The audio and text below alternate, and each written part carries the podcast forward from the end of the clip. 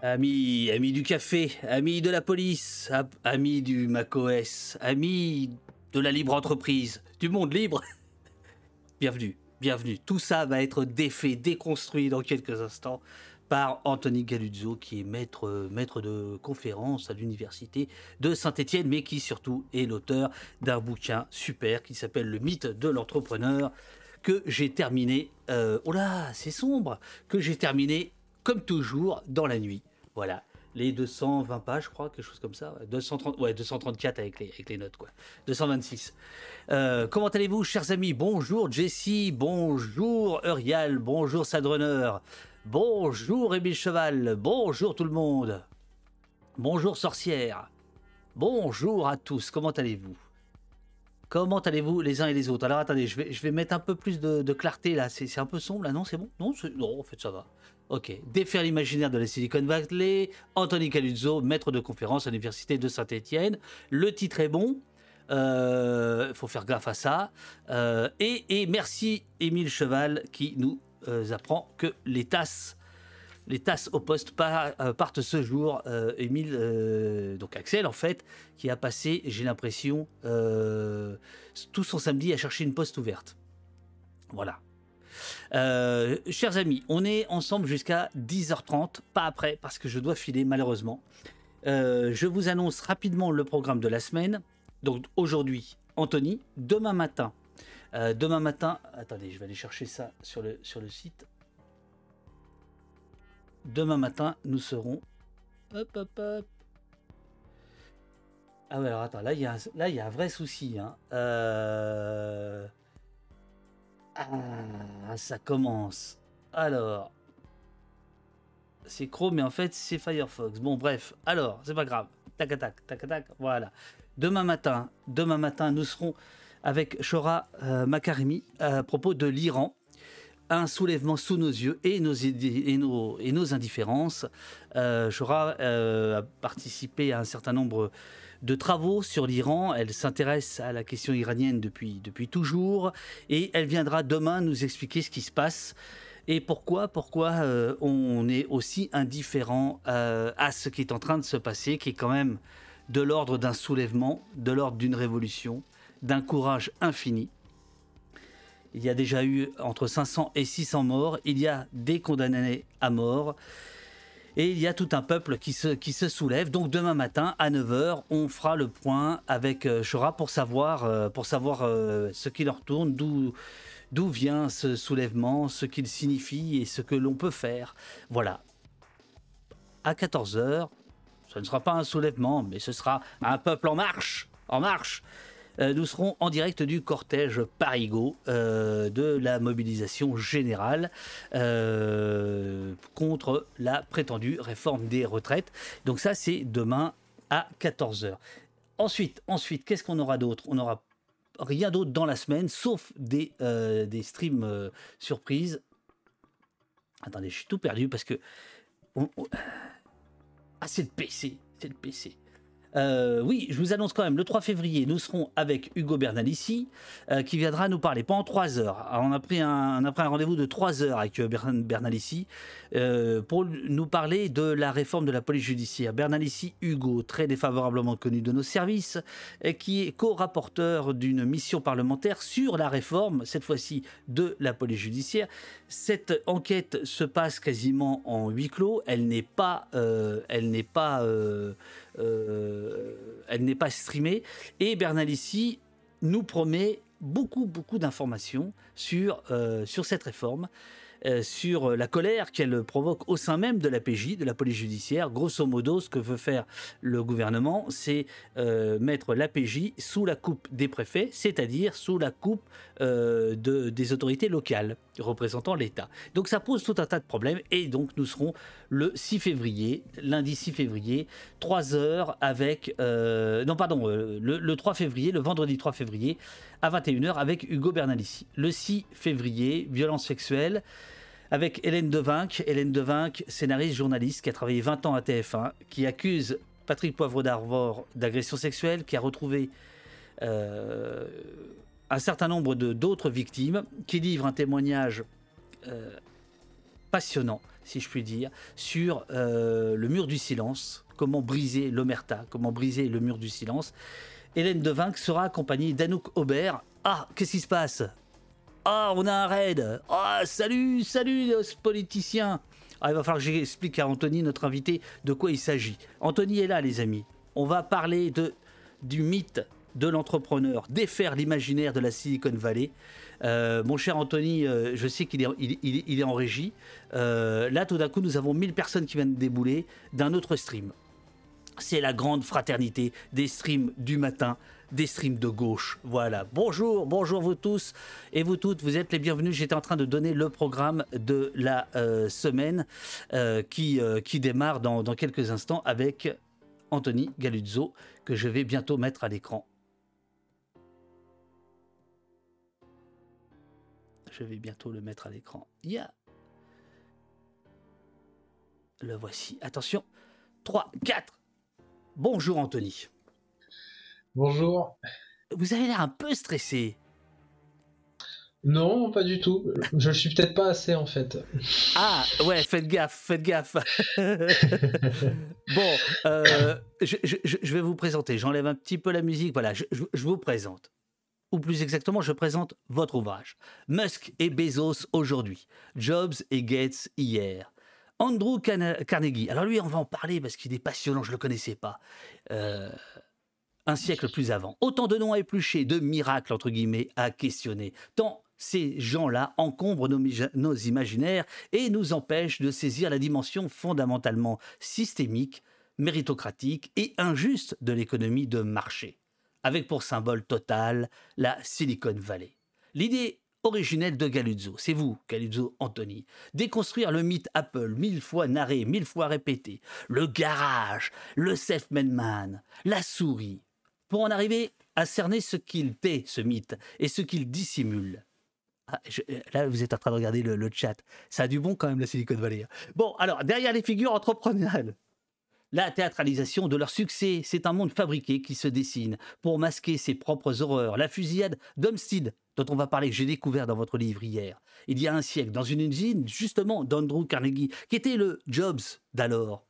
Ou les suicides à répétition chez les fabricants chinois d'Apple, aujourd'hui même. Anthony Galuzzo, c'est vous, vous êtes maître de conférence à l'Université de Saint-Étienne. Quelle ville?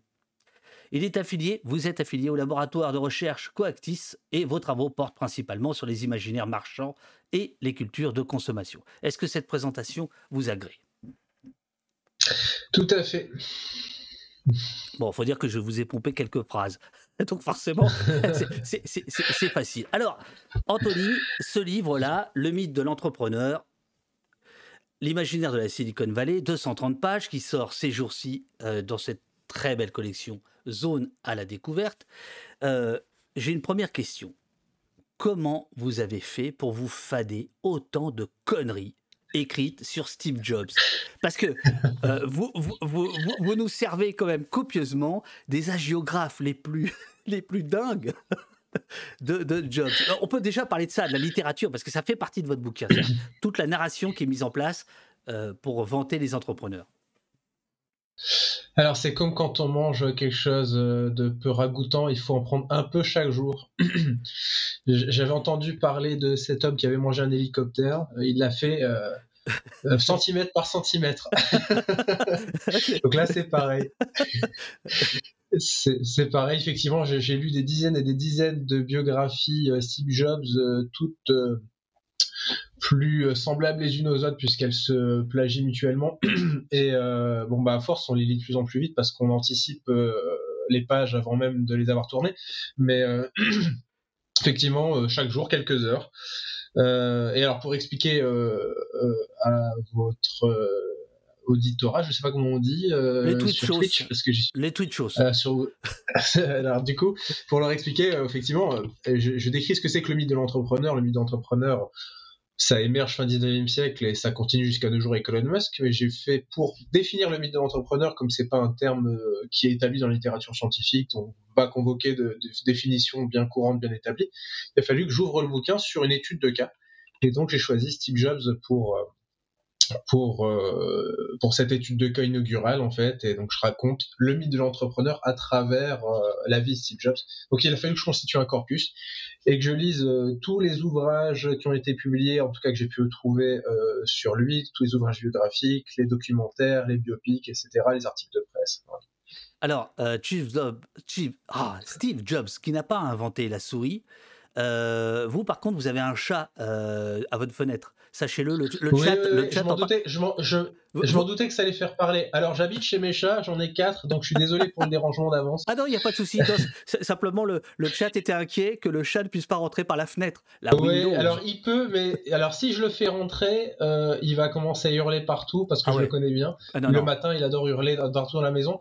Et du coup, je préfère le faire patienter une heure ou deux. Très bien, très bien. J'habite à la campagne, il y a plein de souris à aller chasser, il y a de quoi s'occuper, il n'y a pas de souci. Alors, donc, donc euh, euh, vous, vous, vous prenez en effet Steve Jobs comme euh, le prototype du mythe de l'entrepreneur. Vous allez le déconstruire. Votre bouquin est fait de quatre chapitres. Il y a deux chapitres entièrement consacrés à Steve Jobs. On pourrait dire un premier chapitre qui raconte le mythe, un deuxième qui déconstruit. Alors je propose qu'on attaque directement par euh, le... Euh, vous êtes, vous êtes capturé, captivé par le chat, vous. Hein Oh, je, lance quelques petits regards comme ça. C'est bien, c'est bien, c'est parfait. C'est parfait. C'est pour ça qu'on fait au poste. Hein, c'est pour le chat. Hein. Euh, voilà, c'est l'interactivité. Alors, euh, donc, premier, premier, on, il faut quand même qu'on rappelle le mythe fondateur, euh, c'est le garage. Hein. le garage en Californie, euh, dont vous dites qu'en fait, c'est pas aussi simple que ça. Euh, Steve Wozniak et Steve Jobs n'ont pas tout à fait créé Apple dans leur garage. Oui, alors effectivement, dans tous les grands mythes entrepreneuriaux, dans tous les récits entrepreneuriaux, il faut une scène fondatrice c'est-à-dire le, moment où on a créé l'entreprise, le moment où la magie a opéré. Et alors ça, c'est toujours forcément une construction très arbitraire puisque la création d'une entreprise, c'est pas un moment, c'est plusieurs moments. Ça, s'écoule, c'est tout un ensemble d'événements qui s'écoulent pendant euh, des semaines, des mois, voire des années. Ça euh, implique tout un ensemble de personnages et pas seulement une figure généralement. Euh, donc bon, pour, pour réaliser ce récit, il faut il faut faire des, des coupes et il faut, faut, faut, faut poser un plan en fait, un cadre et le cadre qui est très souvent répandu, enfin, et euh, utilisé dans l'imaginaire entrepreneurial américain et notamment dans la Silicon Valley, c'est euh, le garage. Alors bon, c'est chez Apple, mais c'est aussi chez euh, Amazon, Disney, enfin, plein, de, plein de grands récits entrepreneuriaux.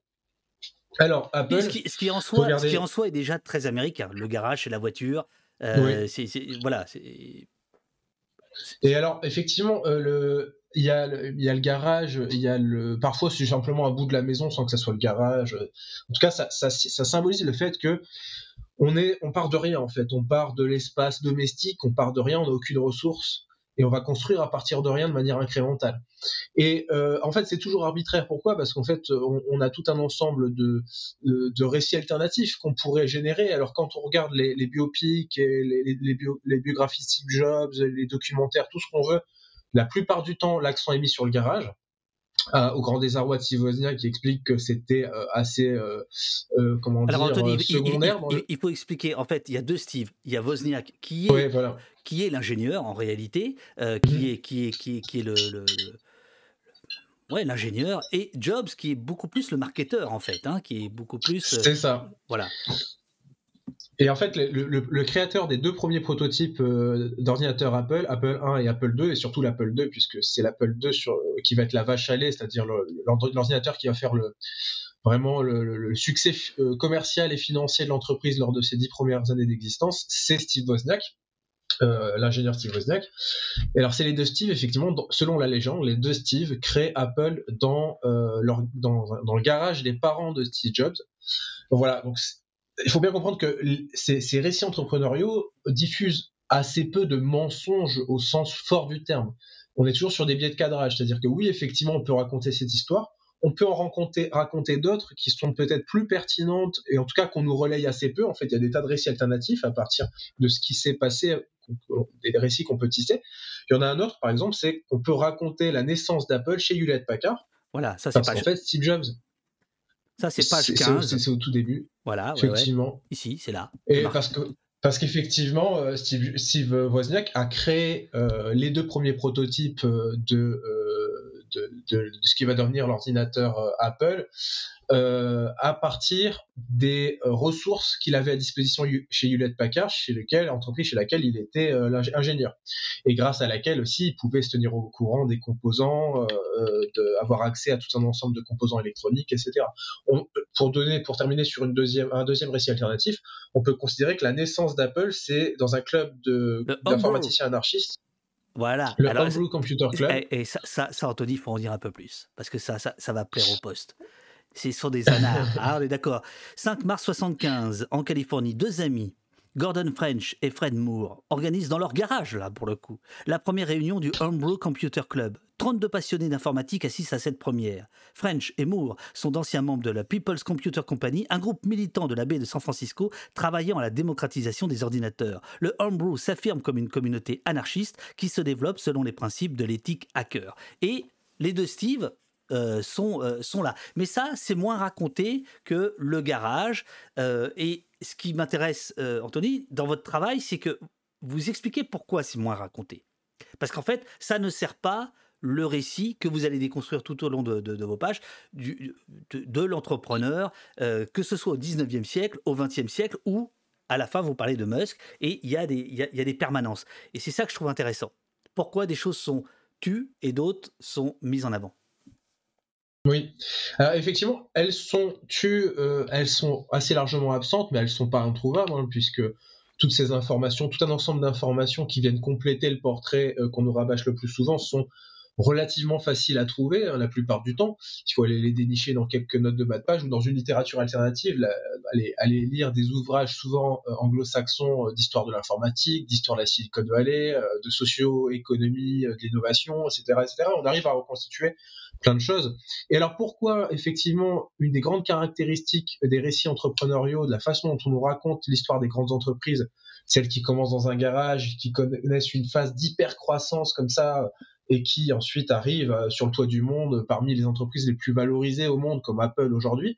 Alors en fait, on a toujours une façon de raconter les choses qui consiste à expliquer qu'on part du dénuement, qu'on parle d'individualité, euh, alors qu'un récit alternatif beaucoup plus, euh, comment dire, euh, beaucoup plus vraisemblable et en raccord avec ce qu'on sait scientifiquement du processus de création entrepreneuriale serait de dire qu'en fait, c'est l'excroissance d'un écosystème. Écosystème qui se nourrit de lui-même, c'est-à-dire qu'on a un écosystème, la Silicon Valley, qui se construit depuis le tout début du XXe siècle, notamment grâce aux investissements massifs réalisés par l'État, et dans cet écosystème, on a tout un ensemble d'entreprises qui, naissent les unes des autres, en fait. Et en fait, quand on cherche l'origine d'une invention, d'un produit, d'une nouvelle industrie, d'un nouvel objet comme le micro-ordinateur, on peut jamais remonter à une personne, ni même à quelques personnes. On remonte toujours à des centaines, à des milliers de personnes qui s'étalent dans le temps, comme ça, sur une chaîne de l'innovation. Euh, et alors ça, c'est euh, plus compliqué à, raconter, mais surtout à un niveau politique, ça explique bien que la création de valeur, c'est une source euh, vraiment collective euh, indissociablement euh, collective, c'est-à-dire qu'on ne peut pas distinguer les apports des uns et des autres, tellement le processus est intriqué. Alors dans un récit beaucoup plus capitaliste, on va dire, beaucoup plus pro-libéral, on va avoir tendance à héroïser quelques individus comme supérieurs et comme ayant de, à partir de cette supériorité, euh, supériorité de vision, de création, étaient ceux qui nous ont amené euh, les bienfaits des nouvelles technologies, etc., etc. Donc on a un récit qui est beaucoup plus individualisant, héroïsant, parce que ça permet en fait euh, dans, l'ensemble de la force de travail de l'écosystème qui est nécessaire de mobiliser pour, créer de manière industriellement, eh ben ça permet d'extraire des individus qui seraient supérieurs et qui mériteraient donc d'être supérieurement récompensés. Alors, il y a d'ores et déjà une question de, de dans le, chat, à laquelle, en fait, votre livre euh, accorde beaucoup d'importance. Cette réécriture de l'histoire, demande euh, Tris, c'est-elle faite, c'est faite à l'initiative de qui? Des principaux intéressés eux-mêmes. Alors, on, va y venir parce qu'évidemment, euh, notamment Jobs va choisir ses biographes. c'est, assez, assez, sidérant, mais en effet, ce qu'on comprend à la lecture de votre livre, c'est que tout ça n'est pas dû au hasard. C'est-à-dire qu'il y a vraiment une construction euh, narrative euh, dès le 19e siècle. Oh, il n'y a pas de problème avec le chat. désolé, désolé. Il ne faut pas l'étrangler. donc, juste pour répondre rapidement, et on y reviendra après, je, ne me trompe pas en disant que ce sont effectivement les, entrepreneurs eux-mêmes qui ont voulu écrire leur, leur légende, ou fait écrire leur légende. Oui, alors il y a, deux, y a co-auteurs, on va dire deux catégories co-auteurs de la légende entrepreneuriale. Ce sont d'un côté les journalistes et de l'autre les entrepreneurs storytellers eux-mêmes. Alors tous les entrepreneurs sont pas des storytellers, hein. tous ne se vivent pas comme ça euh, sur un mode qui, repose sur la narration de soi, la mise en scène de soi, parce que ça demande du temps, du travail, l'investissement. Il faut aussi avoir certaines compétences, il faut être capable d'exercer une fascination charismatique et de se raconter, d'être un bon raconteur d'histoire. Tous ne le sont pas, bien évidemment. Hein. On connaît des, grands entrepreneurs comme euh, Page et Brin euh, chez Google qui, sont assez peu connus finalement et qui se sont assez peu mis en scène euh, en tant que personnages héroïques, etc. Donc on a deux, on a, deux acteurs. Alors le premier type d'acteur, l'entrepreneur qui va raconter son sa propre histoire, qui va être son propre storyteller et qui va en fait mettre en scène tout un ensemble euh, d'éléments autour de son propre parcours et de sa propre réussite entrepreneuriale. Forcément, il a besoin euh, pour propager ses histoires. Alors plus encore au XXe siècle, moins aujourd'hui avec les réseaux sociaux, mais tout de même, il a besoin de journalistes pour euh, bah, générer du buzz médiatique très régulièrement, faire parler de lui, et ça lui bénéficie en fait à deux niveaux. À un niveau, euh, niveau de son entreprise, plus on parle de lui, plus on parle de ses nouveaux objets, ses nouvelles entreprises, plus ces entreprises sont valorisées, plus elles trouvent de succès sur le marché actionnarial, plus elles ont du succès financier, éventuellement commercial.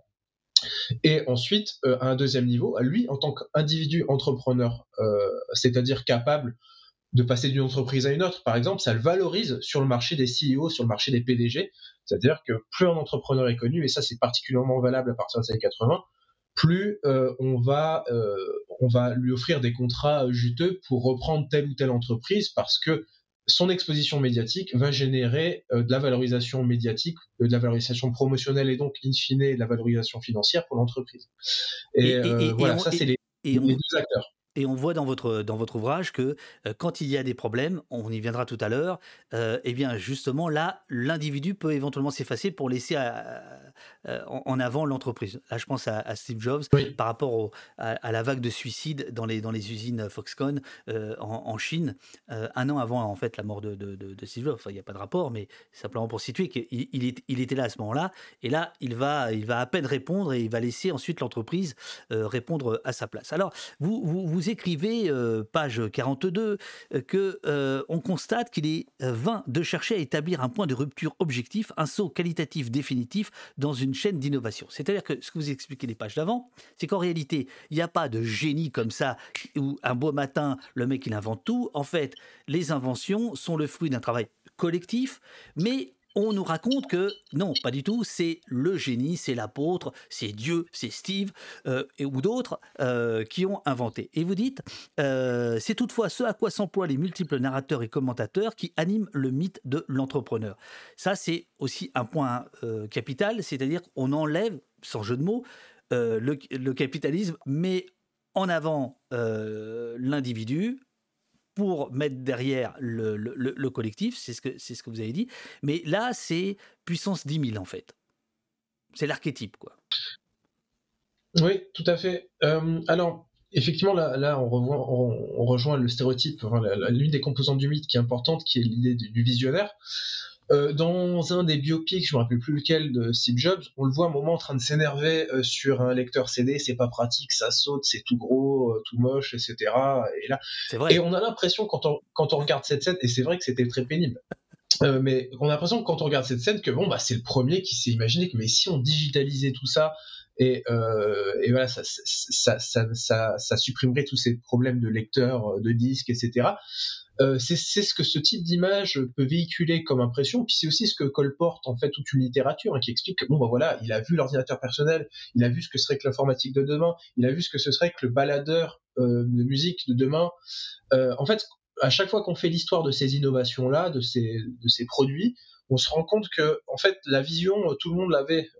C'est-à-dire quand vous êtes un ingénieur dans la Silicon Valley, vous savez que régulièrement les composantes s'améliorent en performance, se miniaturisent, euh, les, coûts baissent très régulièrement. Et donc, dès les années 50-60, euh, on a tout un ensemble de gens qui savent que dans quelques décennies, on va avoir des micro-ordinateurs de la taille d'une petite calculatrice qui tiendront dans une poche. Euh, on a des écrits qui nous prouvent dès les années 40, 50, 60. Pareil pour les lecteurs MP3, avant l'iPod, dans les années 70, on a Alors ça, ça j'ai appris ça. C'est c'est vraiment 15 ans avant. C'est pas, c'est pas. Moi, je croyais que c'est 3 ans avant, mais non, 15 ans avant. D'ailleurs, il y a le dessin du. Je, je sais plus où c'est. Il y a le, il y a le dessin. Ah, c'est même, c'est même 30, c'est même 30 ans. Ouais, 30 ans. 20, 25 ans avant. C'est parce que je voulais pas trop vieillir. C'est le, c'est le, c'est le, c'est le, effectivement, c'est Kramer, c'est un ingénieur britannique je sais plus qui a créé, enfin, qui a, qui a dessiné l'IXI. Euh, XI qui, euh, alors c'est dans la première partie, je pense, hein, l'XI qui est en fait euh, un, le lecteur MP3 euh, qu'il a imaginé, qui ressemble beaucoup à ce que va devenir l'iPod. Ah, c'est incroyable. Et, qui, euh, et qui, en fait, euh, ne pouvait pas aboutir aux années 70 parce qu'on n'avait pas encore la technologie qui permettait de réaliser, de, de, construire, de, de, en fait, des de la mémoire suffisamment importante pour, pour comment dire, contenir plus de quelques minutes de musique. Et, ça, et les composantes coûtaient encore beaucoup trop cher, en fait. Donc voilà, on voit déjà que les principes étaient posés dès cette époque-là. Alors, et alors, oui, pour la, la photo, c'est dans les 50 premières pages, je pense. Euh, ah, mais non, je, je, crois, non, je crois pas. C'est pas grave. Je vais, je vais la retrouver pendant le. le, ça, c'est autre chose. Euh, ah si, pardon. Oh, ça, bien, la, voilà, bien, le voilà, le voilà. Voilà, figure de Lexi, pardon, pardon, de Ken Kramer, voilà, c'est ici. Euh, c'est absolument incroyable. Euh, et c'est donc 30 ans. Avec l'écran. Ouais. Avec, avec, mmh. le, le, le avec... 30, 30, ans avant l'iPod. Et alors, c'est ce, que vous c'est ce que vous appelez page 48, euh, toute la littérature portant l'entrepreneur en son mythe s'attelle à célébrer l'inspirateur et à invisibiliser l'accapareur. Hein, puisque, en fait, c'est ça. Euh, c'est, Steve Jobs, ça va être surtout quelqu'un dont le talent est d'aller prendre les idées des autres et de, et de les assembler finalement. Oui, alors ceux qu'on célèbre comme des entrepreneurs, parce qu'il faut bien comprendre, un entrepreneur, euh, ça peut être votre boulanger euh, qui a son entreprise. Euh, voilà, entrepreneur, c'est un terme assez large, assez flou, assez polysémique. Donc là, l'entrepreneur dont je parle, c'est, c'est bien qu'on s'entende, la célébrité entrepreneuriale mondiale, c'est-à-dire les Elon Musk, les Steve Jobs, les Bill Gates, etc. Donc, un entrepreneur de ce type, une célébrité entrepreneuriale de ce type, a deux talents, deux compétences principales. Un, le storytelling, on en a parlé, et deux, la capacité à exploiter la ressource humaine, notamment les ressources de son écosystème. L'écosystème de Steve Jobs, c'était la Silicon Valley. Et en fait, une de ses grandes capacités, c'était d'amener à lui et de retenir à lui, enfin, d'où aussi l'intérêt du storytelling, c'est une, des retombées positives pour lui, d'amener à lui les meilleurs ingénieurs, les meilleurs managers pour réaliser le travail, en fait, et pour euh, exploiter les fenêtres technologiques. C'est-à-dire, à partir du moment où on voit que bon, dans les deux, trois années qui vont arriver, ça va être possible de commercialiser massivement, par exemple, des baladeurs MP3. Il faut être le premier sur le marché, il faut conquérir le marché et s'imposer comme le principal fabricant. À partir de là, il faut être capable de monter des équipes et d'attirer à soi les meilleurs, euh, les meilleurs managers et euh, ingénieurs. Et ça, c'est une compétence importante. Et pour ça, il faut être au cœur de l'écosystème, là où circule cette ressource humaine, donc là dans la Silicon Valley. Et en fait, il faut être capable de l'amener à soi. Alors par la fascination charismatique, encore une fois, hein, aller travailler pour Apple sur Steve Jobs, c'est quelque chose de, euh, qui peut impressionner aussi euh, les ingénieurs de haut niveau, et intéressé aussi par euh, bah, le, le, salaire, les bonus, etc. Ça, c'est un des enjeux.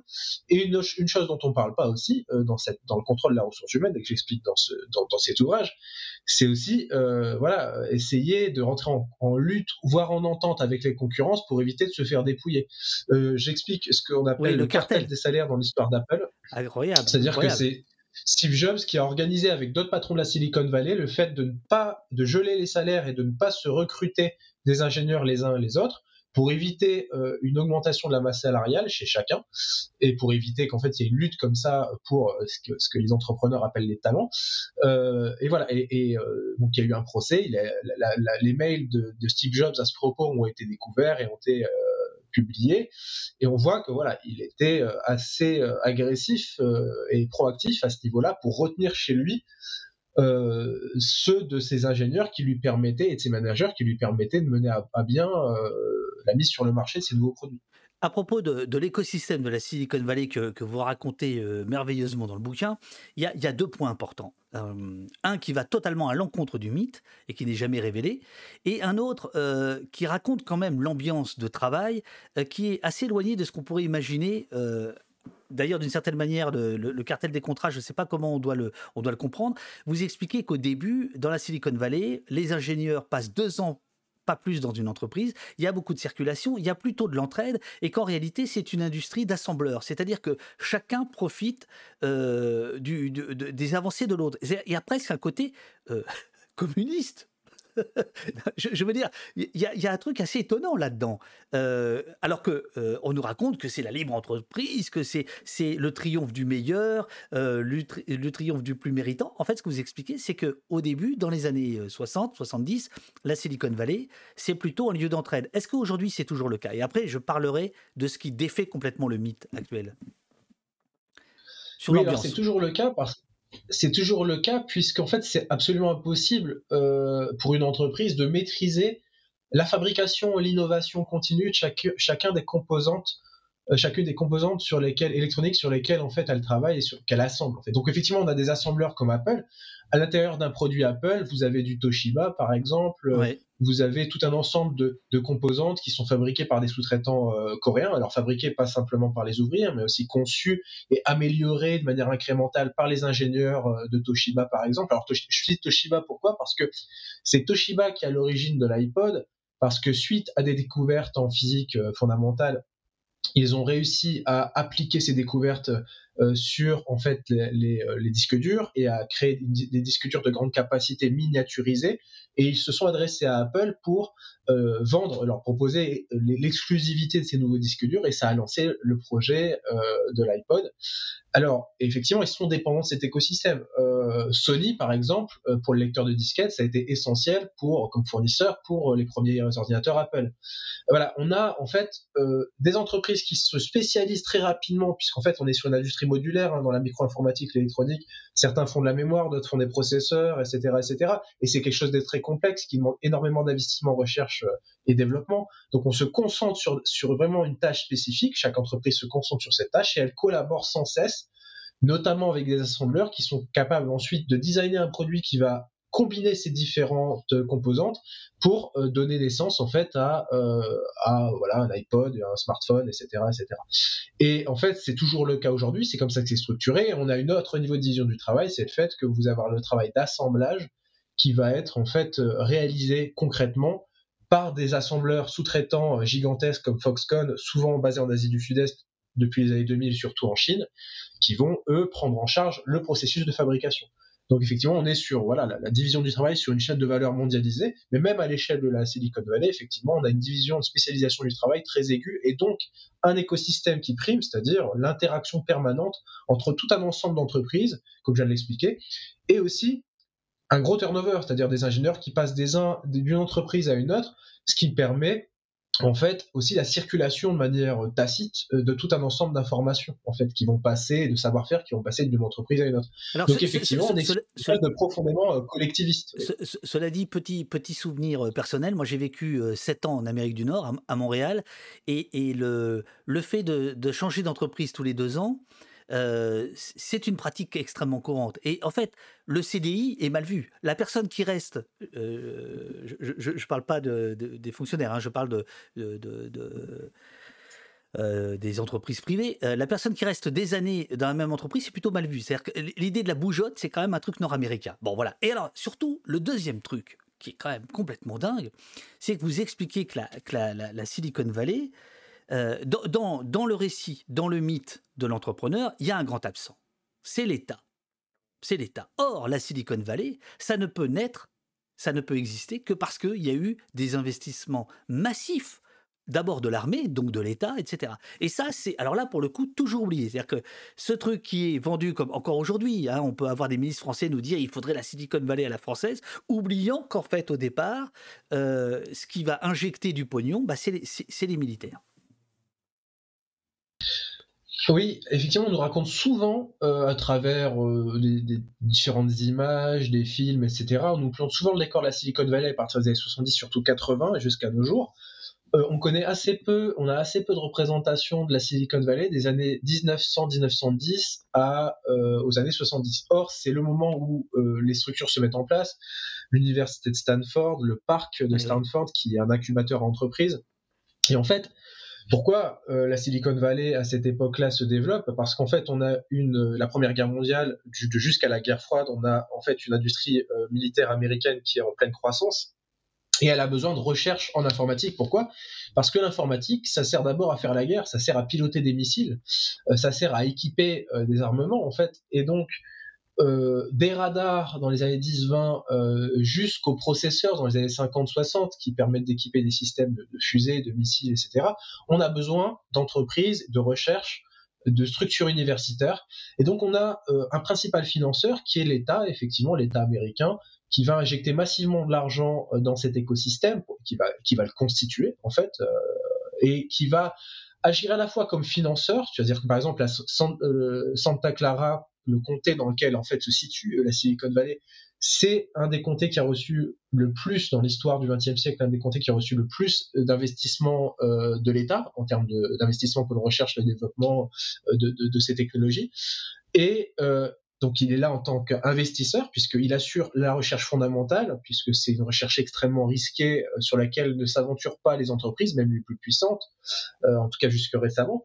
Et ensuite en tant que client. C'est-à-dire que bon, bah, ils vont produire, on va produire des processeurs, on va produire la mémoire pendant des décennies, et le premier principal acheteur, ça va être l'armée américaine pour équiper euh, ses armements. Et alors voilà, c'est ce double rôle, et c'est donc des années 20 aux années 70, c'est l'État qui a la commande, qui est, qui est à la fois l'instigateur et le client, et ça, euh, ça, elle passe le relais en fait aux ventures capitalistes, aux, financiers du monde privé, et ensuite en termes de clients, aux clients, euh, à vous et moi en fait, aux clients grand public, seulement à partir des années 80 avec justement dans les années 80 une phrase, ce que j'expliquais tout à l'heure, que vous ponctuez votre, livre euh, de, citations d'ouvrages, d'articles de presse, de documentaires, de, biopics. Euh, et en 1984, il y a, y a un, dénommé Reagan Ronald. On l'a oublié celui-là, mais bon, c'est quand même la grande époque, Thatcher-Reagan, dans laquelle on est toujours empêtré, euh, qui va justement convoquer le mythe du garage, hein, en disant euh, donc on est, en 84, les États-Unis vont, vont pas très bien, et en disant au peuple américain, bah, faites comme ces deux gars dans leur garage, participez à cette économie euh, euh, innovante, capitaliste, etc., individualiste, etc., oubliant justement l'apport, de l'État que, vous venez de, raconter. Et, là, pour, moi, cette phrase de, de, Reagan, cette déclaration de Reagan, elle, elle est complètement démente, quoi.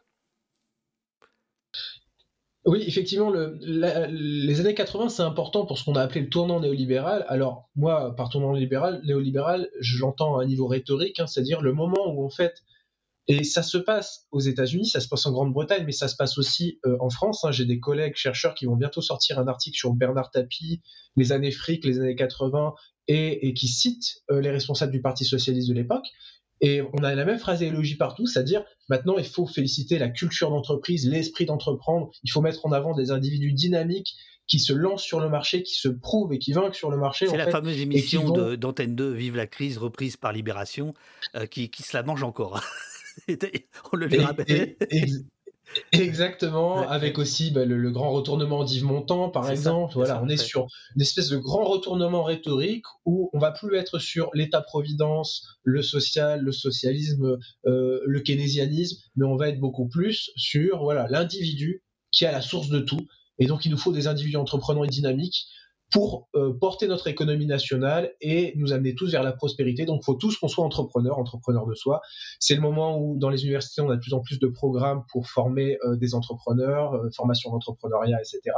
Donc, c'est dans ce contexte-là qu'il faut le comprendre. Et alors, les célébrités entrepreneuriales, si vous faites un top là, des grandes célébrités entrepreneuriales qui restent dans la mémoire américaine, ça a été fait par des chercheurs avec des, des, moyens statistiques, on voit qu'on a deux générations. On a la génération de la fin du 19e siècle Carnegie, Rockefeller, euh, Morgan, etc. Ceux qu'on appelle les pères fondateurs de l'économie américaine, dans le grand récit national américain, c'est ceux qui ont créé l'empire industriel américain et qui ont, fait de l'Amérique une nation, euh, la, plus, nation la plus puissante au monde. Donc fin 19e, Première Guerre mondiale.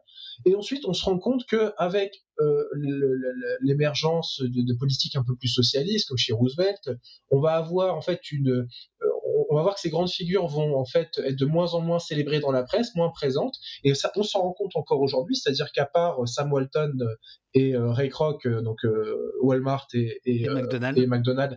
on a peu d'entrepreneurs connus aux États-Unis euh, qui ont été mémorialisés, panthéonisés comme ça, euh, et qui ont vécu euh, première moitié du XXe siècle, deux premiers tiers du XXe siècle. Et en fait, on a un grand retour de l'héroïsation des entrepreneurs à partir de ce tournant euh, néolibéral dans les années 80. On voit que là, on nous vend du euh, et des, gens et en plus un nouveau type d'entrepreneur, jeune, cool, euh, pieds nus ou en basket, en jean, les cheveux longs, voilà, à la Bill Gates et à la Steve Jobs. Et en fait, on est encore dans cette phase en fait, l'héroïsation entrepreneuriale américaine passe par l'esthétique californienne, la Silicon Valley, le rebelle, une dimension euh, davantage romantique. On est moins chez les vieux entrepreneurs, la Carnegie euh, euh, et, Rockefeller, qui étaient des hommes en complet gris, enfin des hommes au costume trois pièces avec chapeau haute forme. Maintenant, on n'est plus sur la figure du vieux bourgeois, on est sur le jeune entrepreneur cool et disrupteur. Et, cette phase-là émerge à partir des années 80. Et ce qui va permettre à cette phase-là, c'est aussi Hollywood, vous écrivez page 66. La personnification et l'interprétation. Euh, attends, je me, mais non, je me suis trompé de page, attends. Ah non, Hollywood, page 67. Bah alors, comment ça se fait? Bon, bref, euh, ah bah si, non, non, c'est ça. Oui, non, c'est ça. Euh, la personnification et l'interprétation morale des phénomènes de marché permettent aux entreprises qui, comme Apple, les intègrent dans leur stratégie de communication de s'affranchir de l'imaginaire capitaliste et de s'exenter des critiques portées contre l'économie qu'ils alimentent. Euh, vous écrivez Apple n'est pas Goldman Sachs, Apple n'est pas IBM ou Microsoft, Apple est David plutôt euh, que Goliath et euh, à ce moment-là, vont arriver tout un tas de, films, alors sur Steve Jobs et sur d'autres. Hollywood est appelé à la, à la rescousse. Cela dit, le chat vous reprend. Pimico, que je salue, qui s'occupe du site oposte.fr. Abonnez-vous, bordel de merde. Le film Network n'est pas tendre avec Zuckerberg quand même. Oui, alors euh, l'imaginaire entrepreneurial, en fait, comme tous les imaginaires, hein, euh, euh, n'est jamais totalisant. Il y a toujours des résistances, effectivement. On peut toujours trouver des films, des ouvrages critiques. Moi, mon ouvrage critique, c'est pas le premier du tout. Hein, la critique du mythe de l'entrepreneur, et je cite les précédents, ça date au moins des années 1920, voire de la fin du 19e siècle dans la littérature socialiste. Donc oui, effectivement, quand vous critiquez un imaginaire, et notamment un imaginaire politique, un imaginaire quel que soit, ça peut être aussi un imaginaire religieux, au sein même des, des, sociétés où cet imaginaire est important et structurant, et donc euh, sous-tend tout un ensemble d'orientations politiques et de visions du monde, ben, vous trouvez toujours effectivement euh, des produits euh, de fiction, des essais, des essayistes, etc. pour pour le critiquer. Et il y a cohabitation aussi parfois d'idées assez contradictoires. Par exemple, moi, je peux, j'ai déjà rencontré dans ma vie des gens qui était euh, très critique spontanément euh, d'Elon Musk, de Steve Jobs et de la mythologie entrepreneuriale. Et qui roule en Tesla. Ah, vous connaissez des gens qui roulent en C'est pas, pas cette contradiction-là que je voulais souligner, c'est des gens qui vont se moquer de l'héroïsation des entrepreneurs. Et on les... par exemple, je vais citer quelqu'un euh, concrètement, c'était Zemmour, qui, à la mort de Steve Jobs, persiflait, expliquait que c'était ridicule et qu'en fait, il fallait célébrer des gens comme Charles de Gaulle et pas comme Steve Jobs. Sauf que ces gens-là, en fait, ils vont célébrer en fait des hommes d'État, des grands hommes, des grands personnages historiques, des héros nationaux, exactement sur le même mode, avec en fait euh, les mêmes, la même structure, la même façon de, les mêmes mythèmes en fait hein, qu'on retrouve euh, chez les entrepreneurs. Et donc on a une incrédulité d'un côté euh, de gens par rapport aux héroïsations entrepreneuriales et une crédulité par rapport aux héroïsations nationales, alors qu'en fait les, fallacies, la dimension fallacieuse euh, les procédés narratifs, euh, tout ça, en fait, sont très communs. Et inversement, on peut aussi trouver des start-upers qui sont fascinés par Elon Musk et Steve Jobs et complètement incrédules et, rigol incrédules et rigolards quand euh, on leur raconte l'histoire de Jeanne d'Arc ou de De Gaulle ou de Napoléon, etc. Donc voilà, les imaginaires, c'est pas quelque chose qui est structuré, qui est mathématique, qui est carré, c'est pas du oui ou du non. voilà, il y a une crédulité qui est partielle. Euh, qui est plus ou moins forte selon les milieux et euh, selon en fait les, thématiques que l'on aborde. petite incise, oui, pardon. Euh, vous venez de citer Napoléon. vous en parlez dans, dans votre bouquin comme quelqu'un dont le mythe en fait va s'écrire euh, la réhabilitation s'écrit après sa mort, en fait. Euh, et, ce que l'on sait aujourd'hui de Napoléon, ce n'était pas du tout ce que l'on savait euh, dans ces dernières années. Voilà. Et donc, je, dis ça parce que tout votre livre est traversé par une critique du monde médiatique, du monde littéraire et même d'une certaine manière du romantisme. Hein. Vous expliquez que d'une certaine manière, le mythe de l'entrepreneur, c'est en fait le romantisme du 19e siècle qui surgit. Alors ça, ça, il faut nous expliquer, il Anthony, parce que quatre chats, un casque blanc, mais ça quand même, c'est important. le romantisme, expliquez-moi.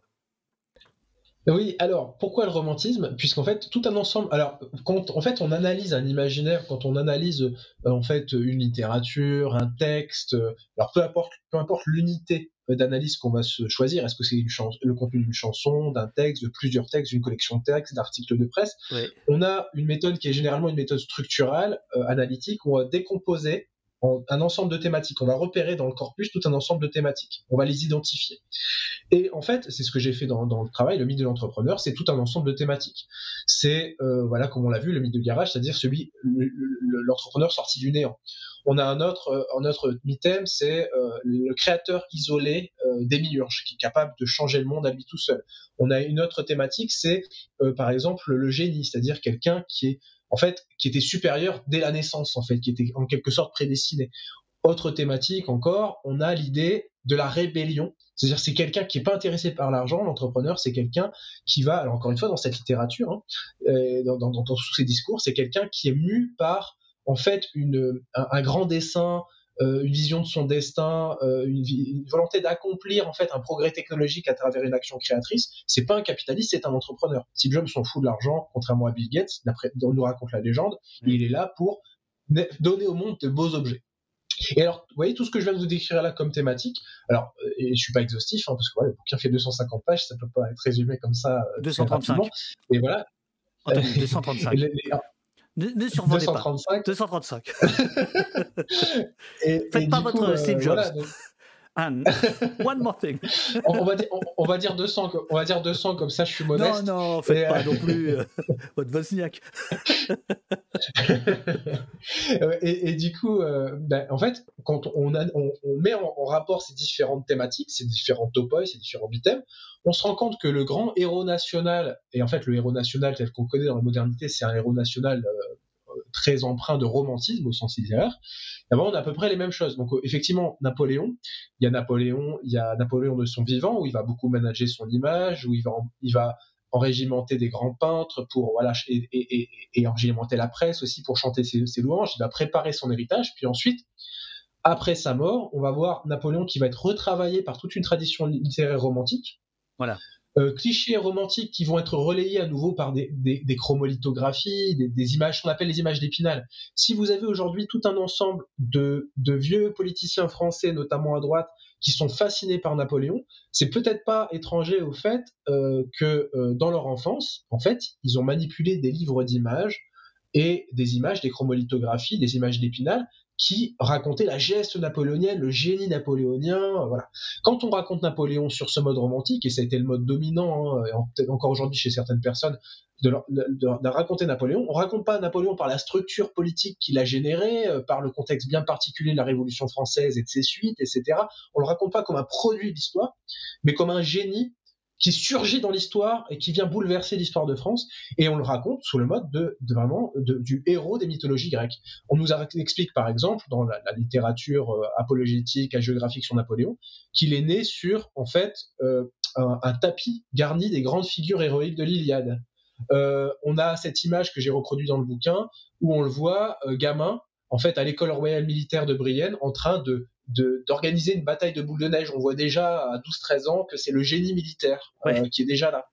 Euh, c'est le self-made man fait, que, aussi, vous, vous, regardez les magazines américains de masse de la fin du 19e siècle, il y a des portraits de Philippe Armour, de Andrew Carnegie, pour la célébration du Self-Made. Et à côté d'eux. Alors, Andrew Carnegie, on, on, va en parler parce que c'est un personnage absolument passionnant euh, que, sur lequel mm. vous, vous, dans lequel vous puisez beaucoup. C'est, euh, je disais tout à l'heure, le, Jobs de l'époque. Alors, lui, c'est dans la sidérurgie, euh, notamment à Pittsburgh. il, va, il va gagner énormément de pognon tout en étant très loin en Écosse. On va y venir à un moment donné. Bon, avec des conditions de travail épouvantables et notamment des, services d'ordre qui sont capables de de, tirer dans le tas. Euh, et donc, euh, voilà, parce que comme vous en parlez souvent de Carnegie, il faut savoir de, quoi on parle. Quoi, voilà. Mais effectivement, le mythe de Carnegie et le mythe de Steve Jobs ou celui de Napoléon, il y a en fait euh, des, éléments fondateurs qu'on retrouve quoi, de, l'un à l'autre. Quoi. Donc c'est bien une histoire qu'on nous raconte. C'est bien, il était une fois. Oui. Oui, tout à fait. Effectivement, on retrouve en fait les grandes structures du récit héroïque et à un moment, je cite un, un, mythologue américain qui est très connu aux États-Unis, il a un effet un peu de prophétie autoréalisatrice, c'est Joseph Campbell. Alors Joseph Campbell, il a une théorie qui est celle du monomythe. C'est-à-dire, il explique que tous les mythes dans toute l'histoire humaine peuvent être en fait condensés en un seul, qui est un, héros qui reçoit l'appel de l'aventure et qui ensuite s'élance vers l'aventure, connaît une gloire précoce, puis une chute, puis une renaissance, etc. Enfin, je vous fais pas le, le, le, le je vous retrace pas précisément chacune des chacune des étapes, mais et en fait, euh, d'après les scientifiques de la mythologie, les mythologues voilà, scientifiques, c'est ce canevas-là qu'on retrouve notamment euh, pas mal à Hollywood. Hein. Il y a beaucoup de films qui sont bâtis finalement sur cette, sur cette chronologie. Euh, les origines obscures, l'initiation. Non mais euh, c'est intéressant, Anthony, je, vais vous lire juste pour qu'on comprenne bien. Oui, oui c'est ça, exactement. Les, les, origines obscures, l'enfant Steve Jobs abandonné et recueilli au corps de la Silicon Valley. L'initiation, l'adolescent Steve Jobs partant en Inde à la recherche d'un éveil. L'appel de l'aventure, le jeune Steve Jobs décidant de créer Apple avec son ami Wozniak dans son garage. La gloire précoce, Steve Jobs, pionnier de l'informatique personnelle, millionnaire à 21 ans. La trahison, Steve Jobs évincé de sa propre entreprise par son mentor John Sculley. La chute, bien sûr. Steve Jobs puni par son impétuosité et son hubris. L'exil, bien entendu. Le lancement et l'échec de sa seconde entreprise, Next, en forme de traversée du désert. Et le retour en gloire, renaissance d'un Steve Jobs revenu à la tête d'Apple assagi, mature, transformé par les épreuves et désormais en pleine maîtrise de ses capacités. Enfin, la mort prématurée, Steve Jobs parachevant malgré lui son destin en mourant, frappé par la maladie, au sommet de sa réussite et de sa gloire. C'est à peu près Superman, c'est à peu près tous les films de super-héros que vous résumez ici selon un canevas euh, très de, Campbell que, vous venez de, que vous venez de citer. Alors, il y, a... Et... Oui Oui, oui, je précisais justement, il y, a, une de bonnes références euh, euh, dans le chat. Joseph Campbell, manipulateur des mythes pour que ça colle avec son concept, tout à fait exact.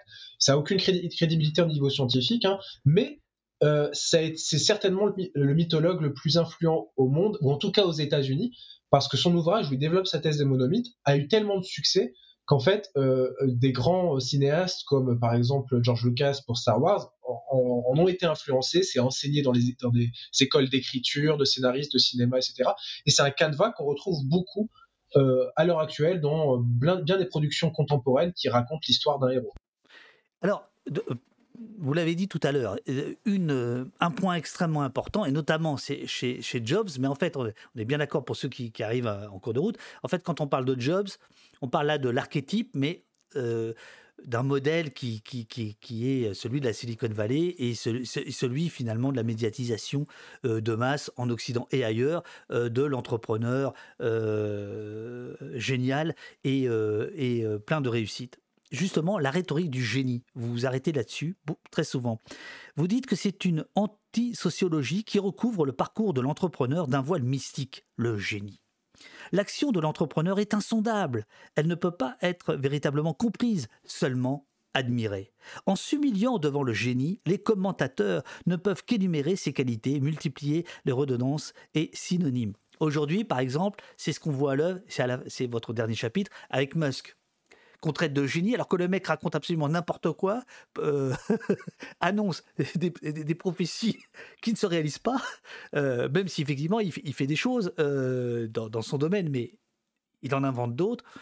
Et, donc en fait, on ne peut que s'incliner devant le génie, on ne peut pas le critiquer, quoi. C'est le génie.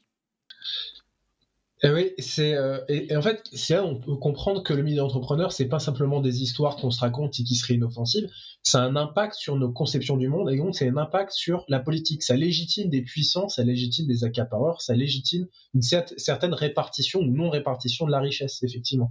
Et donc cette littérature, elle est anti-sociologique, elle est anti-déterministe. C'est-à-dire on peut pas dire dans cette littérature on vous expliquera, on vous expliquera jamais bon voilà ou assez peu hasard, euh, concordance, etc. On est beaucoup plus, on part toujours de l'individu pour y revenir. C'est-à-dire que si, euh, une, si un, produit a un succès, c'est grâce à cette entreprise. Si cette entreprise réussit, c'est grâce à cet individu. Et ça s'arrête là, en fait. on n'essaye pas de remonter la chaîne des, médiations pour savoir ce qui a produit cette entreprise, ou même, si on se penche sur l'individu, ce qui a produit cet individu. Parce que dans une perspective matérialiste, Les individus, c'est pas comme ça des espèces d'entités éthérées qui circulent librement dans le monde.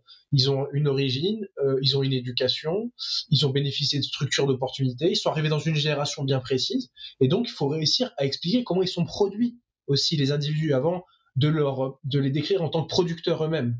Alors déjà, il y, a ce double problème. On va considérer qu'un individu est le producteur d'une entreprise et d'une multitude de produits, de, de milliards et de milliards d'objets qui vont circuler euh, sur la planète, ce qui est déjà un problème par rapport à l'écosystème en fait euh, et le caractère collectif de la production, c'est ce qu'on expliquait tout à l'heure en fait. Et euh, ensuite, il y a cette idée effectivement quand on, cet, individu, on ne va pas l'expliquer de manière matérielle, expliquer ses structures de domination, expliquer en quoi il est produit. On va expliquer que c'est un surgissement.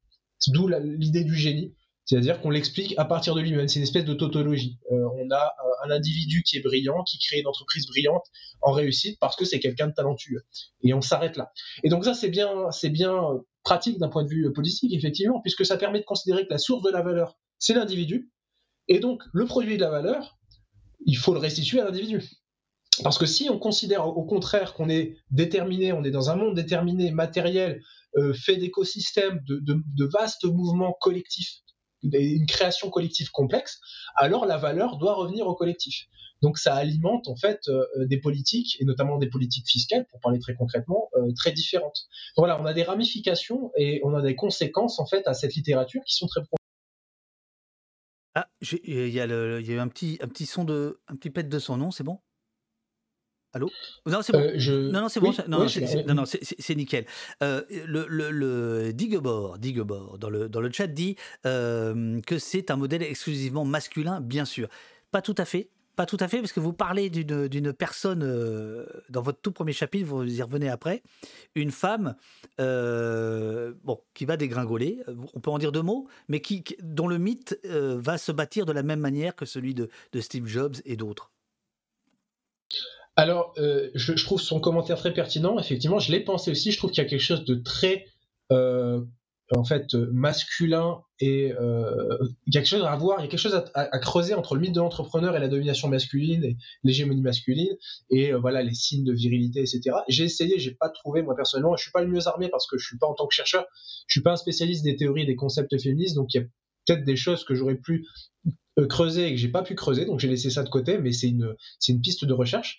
Et effectivement, il y a, Elizabeth Holmes qui est euh, assez connue pour avoir créé Terranos, qui était célébré comme ce qu'on appelait le nouveau Steve Jobs. Il cherchait dans des années 2010, après la mort de Steve Jobs, et les magazines américains, les médias même du monde entier cherchaient tout le temps le nouveau Steve Jobs, et elle a été élue comme le nouveau Steve Jobs. Et alors, ce qui est intéressant, c'est qu'en fait, on s'est rendu compte, et ça, donne de la matière à thriller aujourd'hui, maintenant, ça donne des films, des séries, que, en fait, c'était basé sur une arnaque et que, en fait, fake it until you make it, comme disent euh, les start dans la culture start-up, c'est-à-dire, voilà, euh, fais semblant jusqu'à ce que tu y arrives, hein. c'est-à-dire qu'elle avait comme promesse le fait de révolutionner les analyses de sang, elle n'y est pas arrivée, sa machine n'a jamais fonctionné, ça n'a jamais été opérationnel, mais elle l'a caché jusqu'à ce que Careyou, un, journaliste, euh, dénonce la supercherie dans Wall Street Journal, qu'il y ait des enquêtes, et euh, donc ça a précipité sa chute, euh, et, maintenant, voilà, en, procès, etc. Et en fait, ce qui est intéressant, c'est qu'elle s'est créé un personnage où elle s'habillait comme Steve Jobs, et alors, pour la dimension masculine du mythe, elle baissait sa voix, en fait, elle, elle essayait de parler de manière plus grave pour poser son autorité parce qu'elle avait bien saisi que euh, on était euh, sur en fait des personnages qui réussissaient à générer beaucoup d'argent via l'investissement euh, par la fascination charismatique sur lesquelles ils exerçaient et, la fascination charismatique qu'ils arrivaient à exercer notamment sur les financiers. Et pour s'imposer elle avait comme ça un extérieur et une esthétique elle cultivait une esthétique assez masculine. Tara, Marex pardon, propose dans le chat peut-être une idée de la figure providentielle qui a jusqu'ici été masculine, pour dire que combien c'est marqué par, euh, par les hommes. Alors, j'avance, j'avance, le bouquin est passionnant. Alors, il je crois que Zone, les, les, bouquins euh, sont disponibles euh, sur le site en PDF. Mais si vous pouvez rétribuer l'auteur en achetant son livre, c'est super. Donc les deux sont possibles. Vous pouvez lire le livre gratos ou vous pouvez l'acheter. Bref, Page 95. Journaliste, documentariste, présentateur de talk show, biographe. L'entrepreneur dépend d'une variété d'intermédiaires culturels, de disséminateurs pour bâtir et maintenir son image. Ah, il doit entretenir avec eux. ben voilà, l'amitié qui se barre. Euh, non. mais je comprends, je comprends. Quand on a lu et relu son texte, on n'a pas envie de l'entendre. Je, je, comprends très bien. Euh, il doit entretenir avec eux un commerce, l'entrepreneur, se rendre disponible, se laisser adroitement aller à quelques confidences, accorder des exclusivités en échange de commentaires élogieux. Et donc là, par exemple, vous parlez de Steve Jobs qui a euh, tout le long de sa carrière euh, fidélisé un certain nombre de, journalistes et pas, et pas des moindres. Et puis il y en a un qui, lâche un peu le morceau, qui, qui quand même explique qu'il y a une relation de, négociation euh, pendant plus de 20 ans entre, entre les deux. cet aspect-là, vous allez le retrouver aussi au 19e siècle vous allez raconter que le mythe ne peut s'écrire qu'en compagnie de narrateurs, donc les journalistes, les cinéastes, etc. Ça a été une découverte pour vous? Comment, comment vous avez vu ça en fait? Alors, en fait, il faut, à mon sens, toujours procéder de manière matérialiste et essayer de se comprendre, voilà, on a un imaginaire, on a des idées qui circulent, mais elles sont liées à un système de production, à des, des capacités, comment dire, à des conditions de possibilités matérielles. Et euh, c'est pas un hasard si la célébrité entrepreneuriale c'est quelque chose qui émerge fin 19e siècle. Euh, pourquoi? Pourquoi pas avant? Bah Parce qu'avant c'est pas possible d'un point de vue technologique. C'est-à-dire qu'avant on a une humanité qui est massivement paysanne, qui est euh, en fait enfermés dans des espèces d'enclaves où en fait ce dont on discute bah, c'est ce qui est là en fait ce qui est là autour de nous. On discute des choses qui nous entourent. Et les nouvelles qui nous viennent de loin en fait comme il n'y a pas encore la presse de masse eh bien elles nous viennent assez péniblement.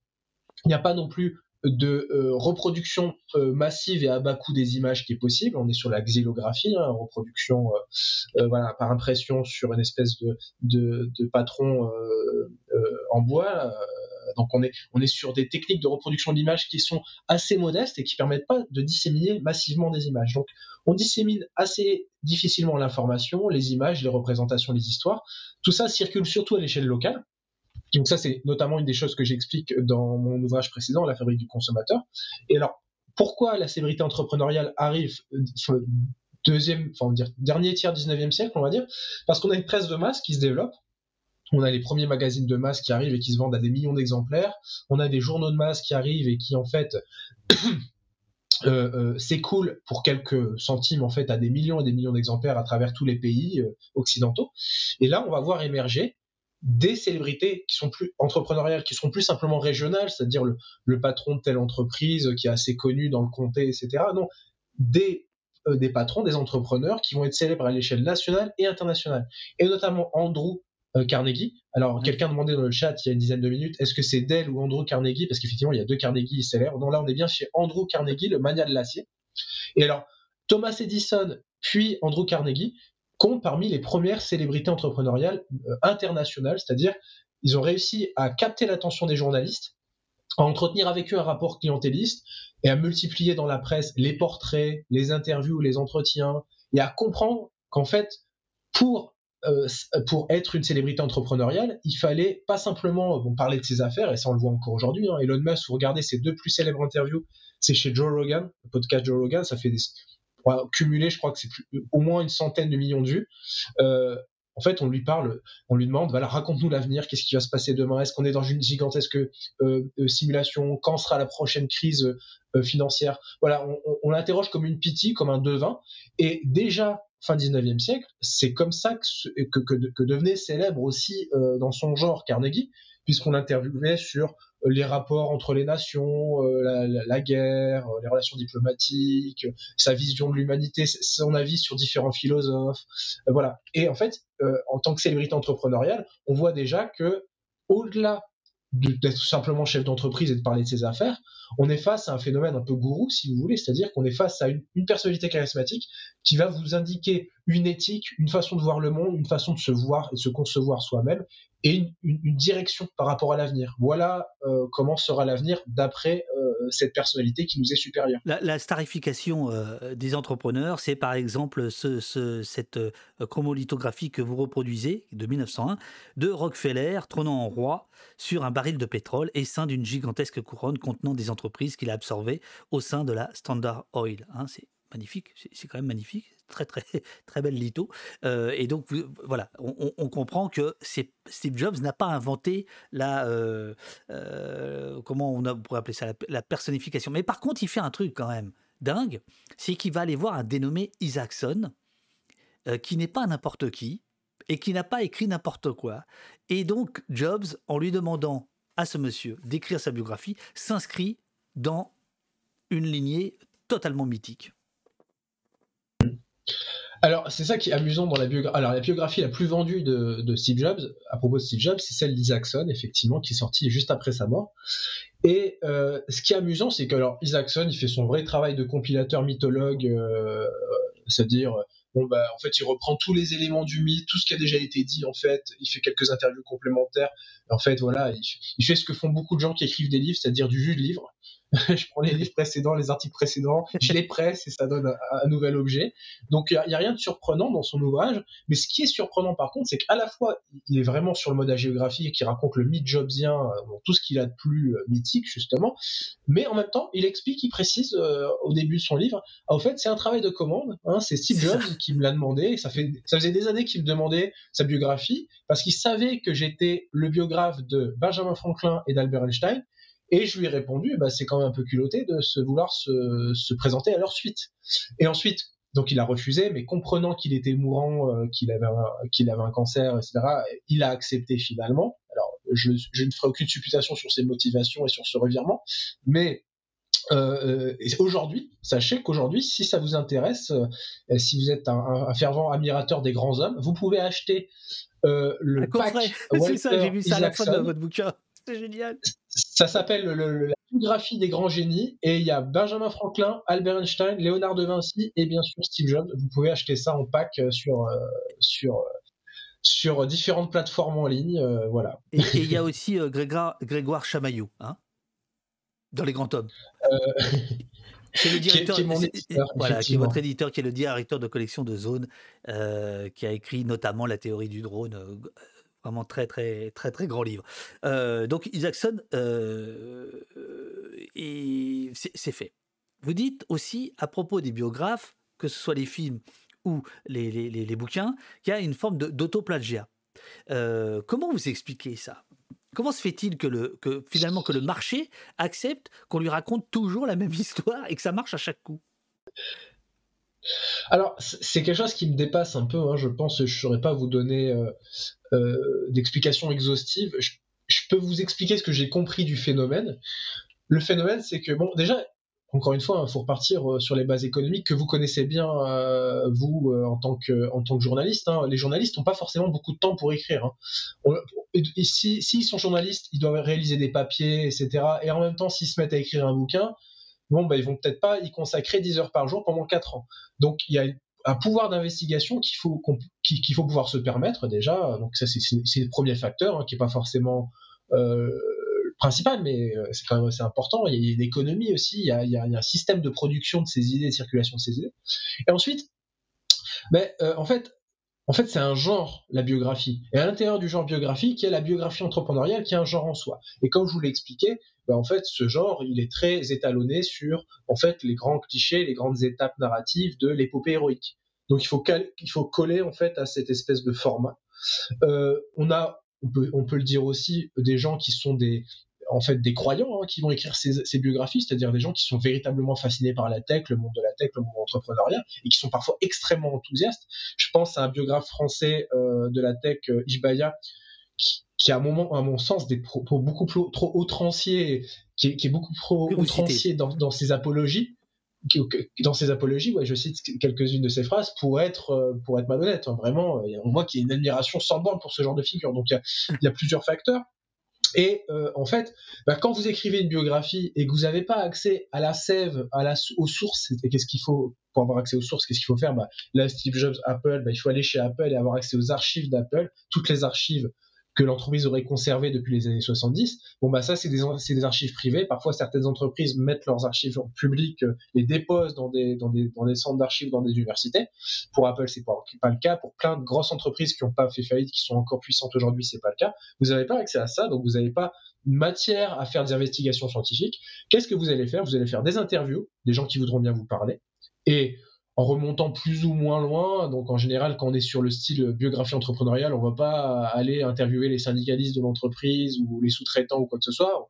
on va voir les proches, la famille, les amis, les, proches collaborateurs, et on fait la compilation, tout ce qui a été écrit, euh, toutes les interviews qui ont déjà été données, tous les articles qui ont déjà été publiés, et on fait ce que j'ai dit tout à l'heure, on fait euh, du jus, on fait du jus d'articles et de livres, et on produit un nouveau livre. Et d'où le fait que dans mon travail, moi, quand j'ai lu, j'ai lu les dizaines de, biographies, je voyais effectivement euh, de l'entreplagiat, c'est-à-dire des... alors déjà des choses qui étaient reprises, des déclarations de Steve Jobs, c'est-à-dire Steve Jobs parlant de Steve Jobs dans une, longue vidéo euh, audiovisuelle, des verbatims entiers de Steve Jobs qui étaient repris euh, à leur compte par des biographes, comme si c'était un peu eux qui parlaient, vous voyez. Ils reprenaient, à propos de l'enfance du maître, ils reprenaient les paroles du maître et le récit du maître à propos de lui-même. Donc voilà, donc là, en termes de fiabilité des sources, euh, c'est pas tout à fait irréprochable, mais c'est pas le sujet, en fait.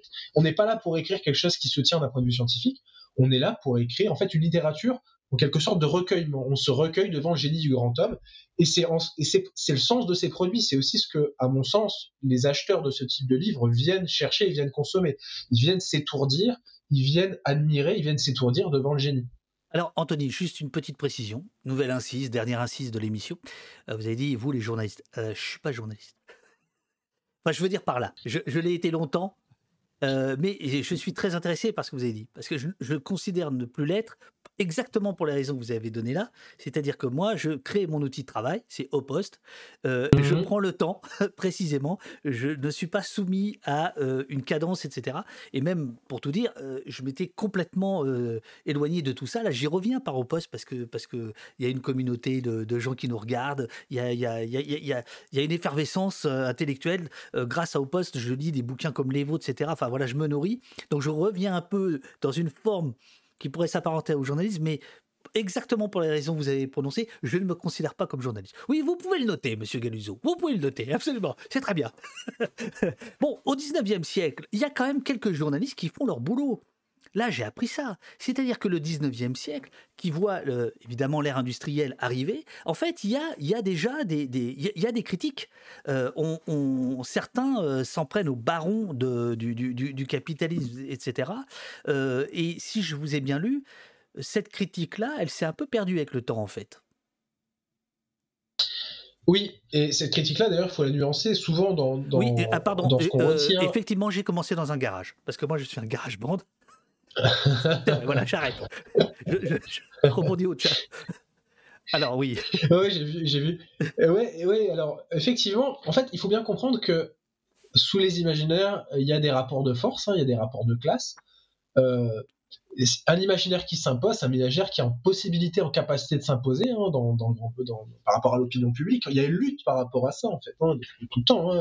Et fin 19e siècle, on voit émerger les célébrités entrepreneuriales. Alors, on parlait de Rockefeller tout à l'heure.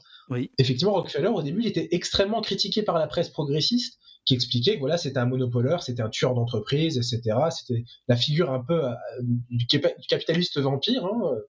Et Rockefeller a justement pris un agent en relations publiques, c'était un des premiers à s'équiper à ce niveau-là, en comprenant que au début il boudait la presse en disant bon si elle ne regarde pas on s'en fiche. Euh, ensuite il a compris que ça peut l'opinion publique allait, avoir peut-être un poids sur sa carrière, sur ses possibilités de développement économique, et donc il, s'est mis à cultiver un rapport clientéliste à la presse et de séduction. Et c'est là aussi où on voit hein, émerger ce, type, ce type de rapport pour une célébrité entrepreneuriale, et pour les entrepreneurs, ça peut être important d'avoir de bons rapports avec la presse pour euh, intervenir sur le débat public, ménager son image et donc ses intérêts, notamment aussi, in fine, ses intérêts de classe.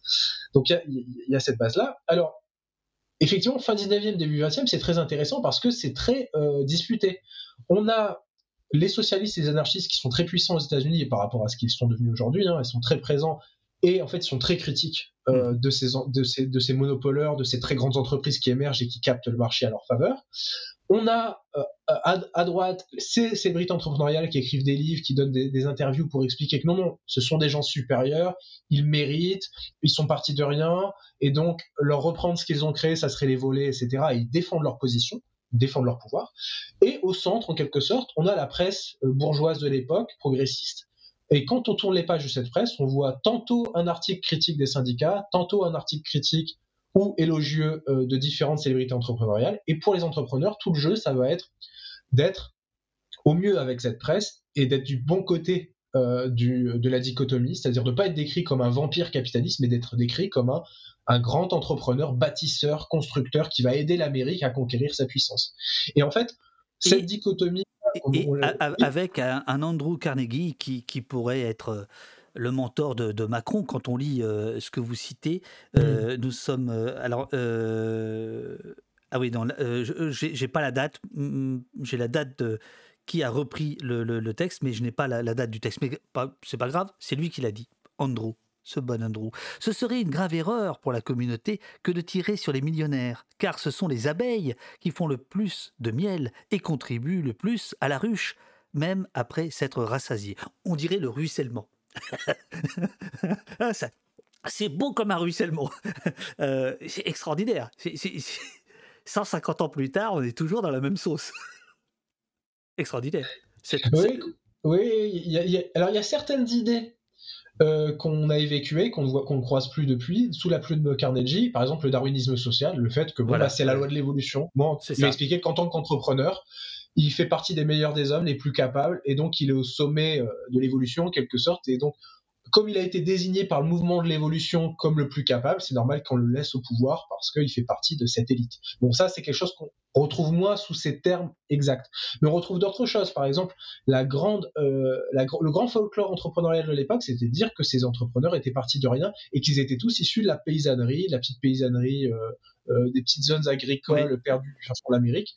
Des sociologues, dès les années 20, 30, 40 aux États-Unis, ont fait des statistiques et ont montré qu'au contraire, c'était tous des gens issus de la bourgeoisie bancaire et commerçante qui venaient tous de certains comtés du nord-est des États-Unis et qu'ils étaient tous des hommes blancs euh, protestants euh, euh, et, généralement de vieilles souches et pas d'immigration récente.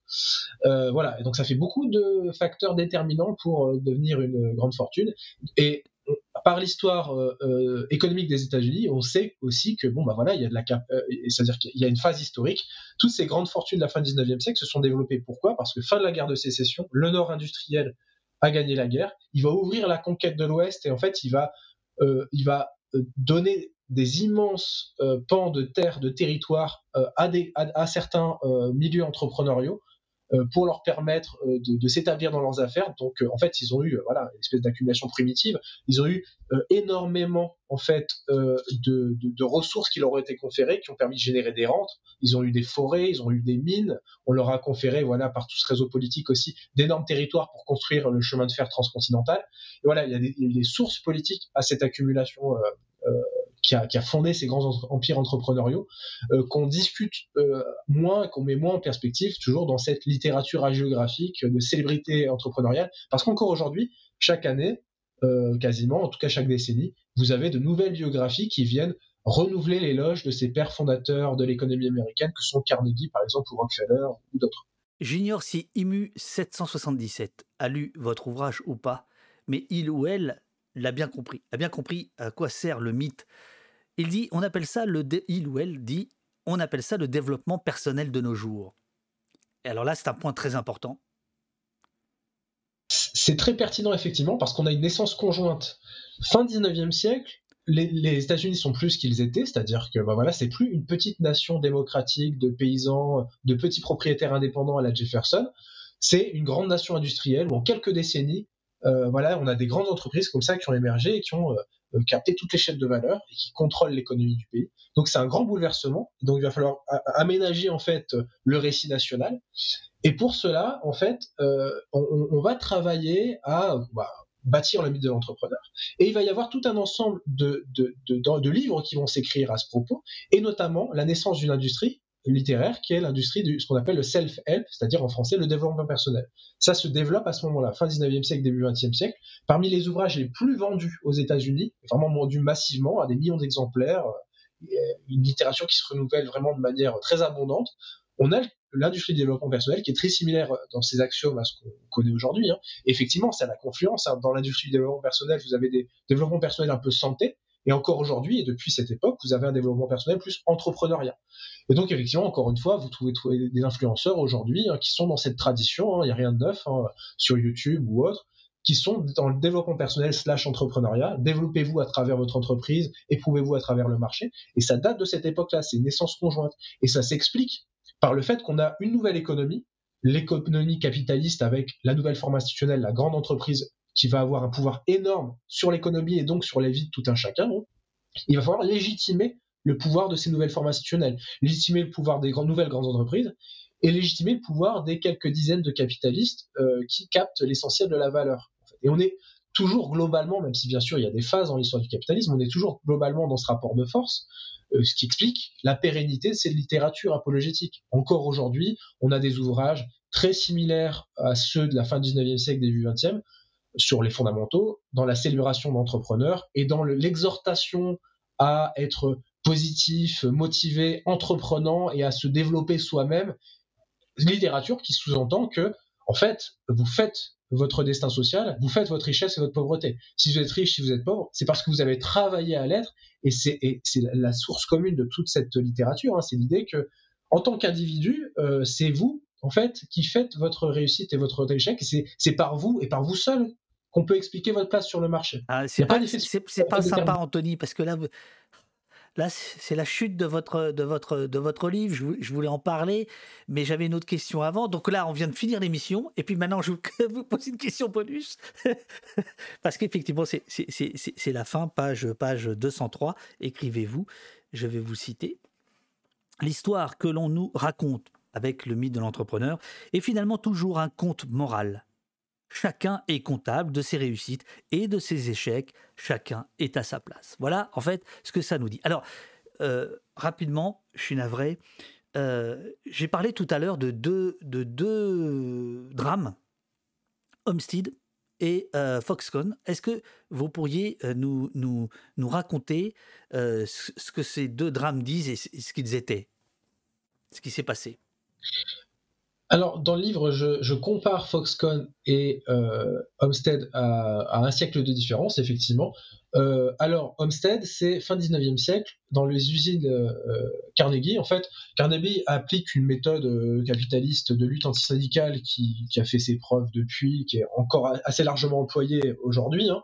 C'est vous voulez couper les salaires dans, dans, les salaires, vous imposez en fait une coupe aux représentants syndicaux s'ils existent, aux employés euh, qui leur est absolument euh, intolérable. Euh, en réaction à leur refus, vous fermez l'usine. Voilà, blackout pendant trois mois, six mois, huit mois. Vous les laissez avoir faim et froid. Et au bout d'un certain temps, parce que vous, vous êtes sur votre capital et donc vous avez, vous avez, vous êtes suffisamment gros pour, pour vous amaigrir un peu. Et au moment de la réouverture de l'usine, on a des ouvriers affamés qui sont prêts à reprendre le, travail avec un tiers, une moitié de leur salaire en moins, etc. Et euh, si ils refusent toujours si la lutte continue, vous faites venir ce qu'on appelle des jaunes, c'est-à-dire des travailleurs qui acceptent de travailler pour moins d'ailleurs, etc. bref. Et dans ce contexte-là, en fait, on a une lutte féroce des ouvriers euh, des usines, euh, enfin des aciéries de Carnegie, et on a eu une fusillade d'Homestead qui a beaucoup marqué les États-Unis. Et la conséquence de cette fusillade, avec des morts hein, entre en fait des milices employées par Carnegie, les Pinkerton des milices patronales et euh, des ouvriers. La conséquence, c'est que Carnegie, qui était dans son image d'entrepreneur, il se décrivait lui-même comme un socialiste pro-ouvrier, très philanthrope, très sympathique, c'était un, petit Papa Noël comme ça, très bonhomme, très gentil. Et eh ben, en fait, la, presse euh, a dénoncé son hypocrisie et jusqu'à sa mort, il a été décrit non plus comme un entrepreneur, c'est-à-dire quelqu'un qui est là pour pour en fait apporter la lumière au monde en quelque sorte euh, via le progrès industriel, mais comme un capitaliste, un patron, un exploiteur, un vampire, etc. Il y a toujours cette euh, dans, le management de son image de soi, en fait, quand entrepreneur, il faut toujours essayer de rester côté entrepreneur et pas être décrit comme un capitaliste, rester dans ce mirage-là. Et alors, plus d'un siècle plus tard, Steve Jobs, à la toute fin de sa vie, fait face à ce qu'on appelle les suicides de Foxconn, c'est-à-dire Foxconn, c'est l'usine sous-traitante qui fabriquait les produits Apple et continue à les produire aujourd'hui. Et en fait, on a eu une quinzaine d'ouvriers qui se sont jetés du haut euh, des usines, qui se sont suicidés euh, de manière politique hein, pour protester contre les conditions de travail, parce qu'ils travaillaient dans des usines casernes euh, horribles, où, voilà, avec des heures supplémentaires forcées, une discipline militaire, etc. Enfin bref, je ne détaille pas. Et là, on voit que son image a été à peine écornée. Alors pourquoi? Parce qu'on a depuis une division étendue du travail sur une, chaîne de, production mondialisée. Et Apple, comme plein d'autres entreprises qui ne font que gérer le design, la marque et la distribution, donc euh, qui est en amont et en aval de la chaîne de valeur, peuvent très bien dire mais nous on ne savait pas, nous on n'est pas au courant, nous on n'est pas responsable, c'est pas nous qui fabriquons les produits. alors qu'en fait, si on a des conditions de travail terribles du côté des ouvriers qui fabriquent en Asie du Sud-Est massivement bah voilà, les habits qu'on porte, les produits électroniques qu'on utilise, c'est parce qu'en fait, euh, ces entreprises sont pressurisées et mises en concurrence euh, sur le, plus bas coût possible euh, par ces entreprises assembleuses, marketeuses, en fait, comme, comme Apple. Et, et, en fait, elles n'ont pas les moyens, même si elles le voulaient, de payer ne serait-ce que décemment, à peu près décemment, leurs ouvriers. Et en fait, il y a une pression qui s'exerce de des entreprises comme ça commanditaires vers les entreprises sous-traitantes, pression qui sont répercutées en bout de chaîne par les ouvriers. Et donc forcément, euh, alors par contre d'un point de vue rhétorique, quand on est un entrepreneur euh, dans, dans l'une de, ces entreprises qui domine les chaînes de valeur, on peut dire, ben nous ça se passe à l'autre bout du monde, on ne sait pas, euh, alors que c'est la conséquence logique du, du, rapport, du rapport de domination des sous-traitants. En fait. Et alors voilà la différence c'est que effectivement Steve Jobs, ça lui colle pas à la peau en fait cette histoire, alors que ça a énormément collé à la peau de. Voilà. Euh, et effectivement, avec euh, toute une hypocrisie euh, de la part d'Apple en disant Ah, ça, oui, en effet, il se passe des choses qui ne correspondent pas vraiment à nos standards, et, et, et, ainsi de suite. mon cher Anthony, merci infiniment d'avoir passé presque une heure et demie avec nous. C'est un super bouquin, super travail, Le mythe de l'entrepreneur défaire l'imaginaire de la Silicon Valley. Euh, bah, J'espère vous, vous, revoir bientôt et, et, on va voir ce que le chat raconte euh, euh, suite à votre... ici, c'est comme Hanouna. Hein. on, a, on, a le, on a le feedback tout de suite. Alors, alors, alors vous répondez... Alors les amis, qu'est-ce que vous dites? Oui. Merci, merci beaucoup pour l'invitation, en tout cas, hein. c'était très sympathique. Bah, je vous en prie, je vous en prie. Merci, super intéressant, nous dit euh, DY. Merci de cet échange très intéressant, nous dit Sorcière. Merci Anthony Galuzzo, nous dit Urial. Merci et bravo pour le gros travail de recherche, nous dit Martoni57. Je mets la note de 10 sur 10, ça c'est la première fois, euh, nous dit Ophané. Eh ben voilà, super. Hâte de, euh, de me plonger dans le livre, dit Rasmot. J'ai raté le début, mais merci, nous dit Manco. Euh, livre acheté, nous dit Niner. Trop court, super intéressant. Je vais acheter le livre, nous dit Tachidelek. Merci, merci, nous dit euh, Mielpaf. Merci, nous dit Labelline. Ben voilà, c'est bon. Ah, j'avais un peu peur. J'avais un peu peur que les gens soient subjugués. Tel le génie d'Anthony Galuzzo et que on ne puisse que faire ce que la presse américaine et française a pu faire pendant des années avec euh, Jobs. Merci beaucoup, très intéressant. Un livre de plus sur ma liste. Euh, je suis un peu choqué par cette propagande gaucho-wokiste anti-riche, nous dit euh, JC Frog. Super hâte de lire ce bouquin que je vais lire comme une suite au possédé de Tech Trash. Très intéressant. Merci pour, euh, merci à tout le monde pour l'interview, etc., etc. Ben voilà, ça n'arrête pas. Euh, merci pour cette intervention, nous dit Mokazer, etc., etc. Merci beaucoup, Anthony. super bouquin, super collection. le livre sort ces jours-ci et je vous dis, je vous dis à très bientôt.